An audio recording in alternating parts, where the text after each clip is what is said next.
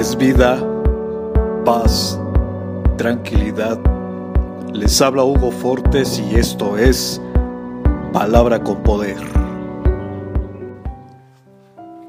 Bienvenidos, este es el contenido de hoy.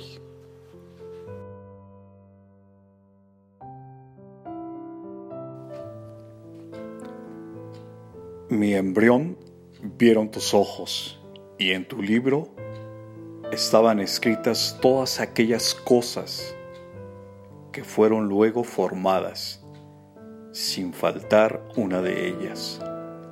Cuán preciosos me son, oh Dios, tus pensamientos, cuán grande es la suma de ellos.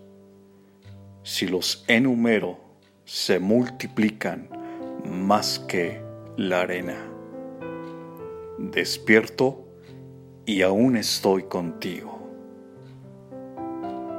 Salmo capítulo 139 versos 16, 17 y 18.